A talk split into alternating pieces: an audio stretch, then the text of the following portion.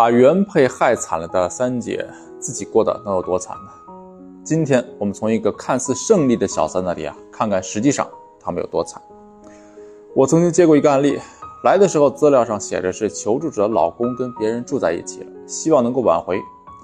原本我以为啊，这只是一个再常见不过的案例了，结果啊是既魔幻又可悲。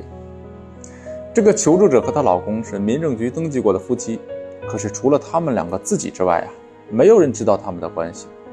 为什么呢？因为这两个人既是夫妻，他也是情人。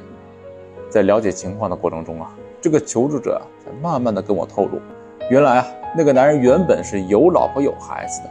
但是这个男人并不安分，就在外面有了女人，也就是我这个求助者。男人呢，给这个第三者在自己同住的小区里租了一套房子。刚开始每天都会来找这个第三者厮混，而且呀，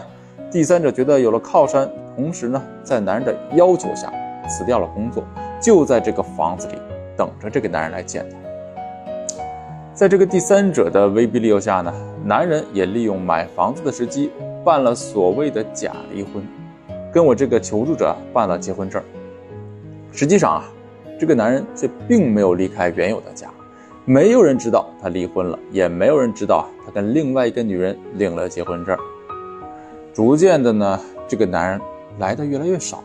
而且呢，对这个整天待在家里的女人也是越来越不在乎，常常就是发泄完之后啊，转身就走。让他最终决定来求助我们的有两件事，一是。这个男人开始在他面前肆无忌惮地夸奖起自己的原配来了，说跟以前不一样了，沟通起来也越来越舒服了。同时，突然有一天，这个男人的大哥联系他，希望她能够跟这个男人离婚，好让他回归他真正的家庭。当我接手这个案例的时候啊，这个女人的情绪和心态都已经非常消极，长期像宠物一样被圈养在这个房子里。让她觉得自己已经无法离开这个男人，虽然自己啊是非常的怨恨，但是见面的时候又只能俯首帖耳、仰人鼻息，尽力的去讨好，那真是屈辱至极。当然了，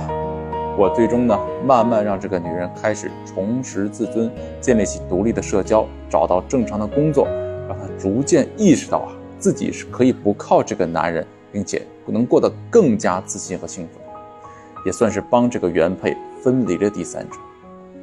其实我相信啊，那个原配一定是已经发现男人出轨的迹象了，并且及时做出了调整，表现得如此沉得住气，背后啊一定有专业的人士来指点。如果你是原配，遇到了这样的遭遇的，千万不要怕，只要你用正确的方法和策略，事情啊就一定会向好的方向发展。如果你不知道该怎么做，来找我，我来帮你。